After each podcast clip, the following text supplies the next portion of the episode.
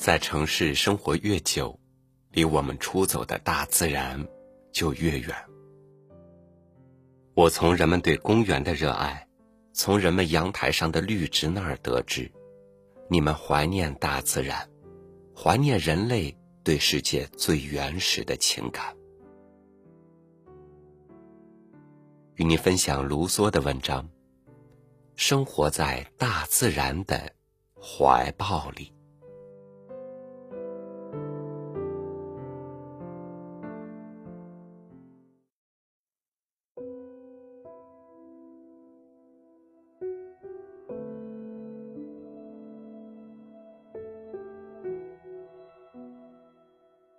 为了到花园里看日出，我比太阳起得更早。如果这是一个晴天，我最殷切的希望是不要有信件或来访扰乱这一天的清宁。我用上午的时间做各种杂事，每件事都是我乐意完成的。因为这都不是非立即处理不可的急事。然后我匆忙用膳，为的是躲避那些不受欢迎的来访者，并且使自己有一个充裕的下午。即使最炎热的日子，在中午一时前，我就顶着烈日，带着方夏特出发了。由于担心不速之客会使我不能脱身，我加紧了步伐。可是，一旦绕过一个拐角，我觉得自己得救了，就激动而愉快的松了口气，自言自语的说：“今天下午，我是自己的主宰了。”从此。我迈着平静的步伐到森林中去寻觅一个荒野的角落，一个人迹不至，因而没有任何奴役和统治印记的荒野的角落，一个我相信在我之前从未有人到过的幽静的角落。那儿不会有令人厌恶的第三者跑来横隔在大自然和我之间。那儿。大自然在我眼前展现一幅永远清新的华丽的图景。金色的燃料木，紫红的欧石楠，非常繁茂，给我深刻的印象，使我心悦。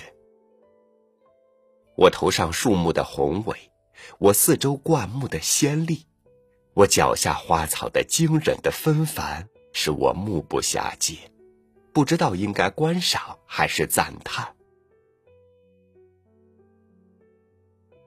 这么多美丽的东西争相吸引我的注意力，使我眼花缭乱，使我在每件东西面前流连，从而助长我懒惰和爱空想的习气。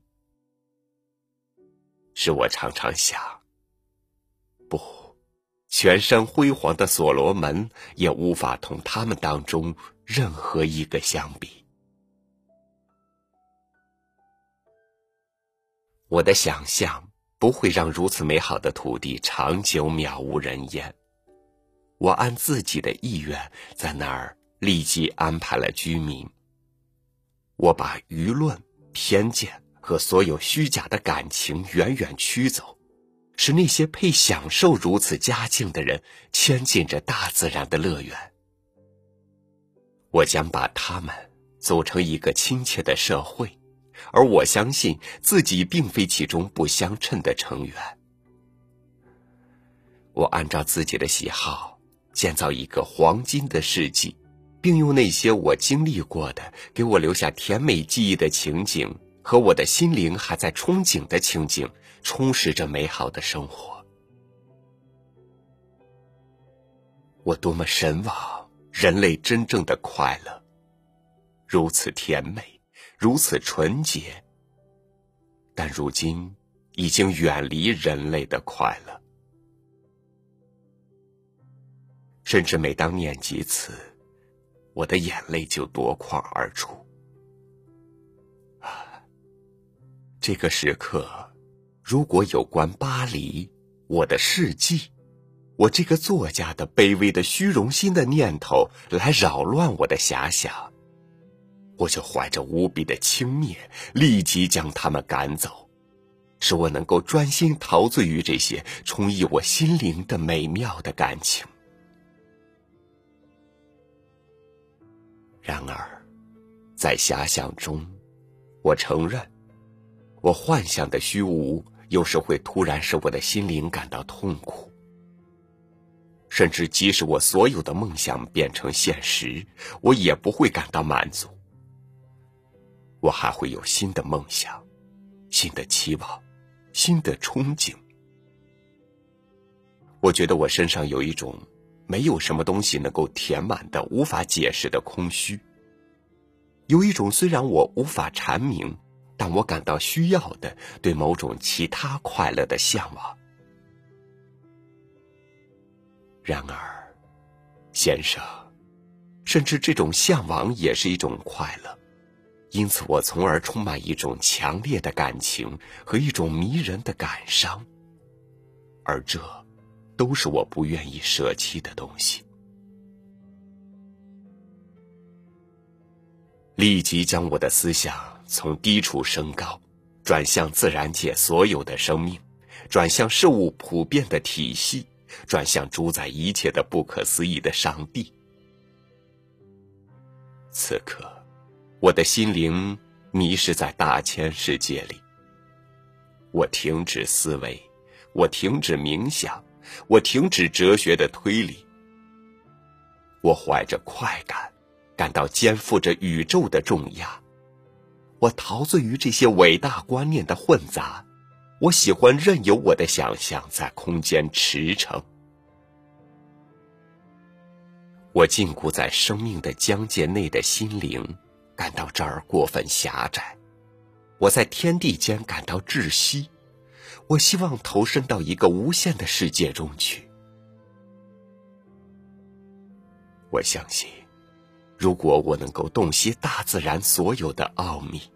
我也许不会体会这种令人惊异的心醉神迷，而处在一种没有那么甜美的状态里。我的心灵所沉湎的这种出神入化的佳境，使我在亢奋激动中，又是高声呼唤：“啊，伟大的上帝呀！啊，伟大的上帝呀！”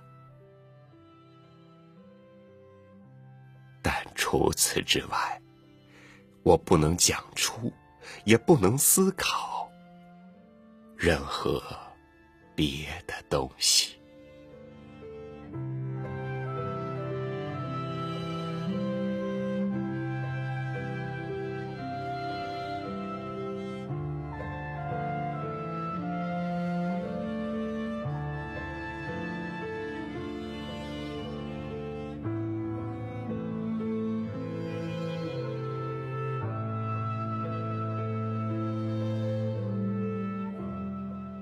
如果你身体或者心里觉得疲惫，去拥抱大自然吧。现在已经是秋天了，很多植物开始褪去颜色，结出果实。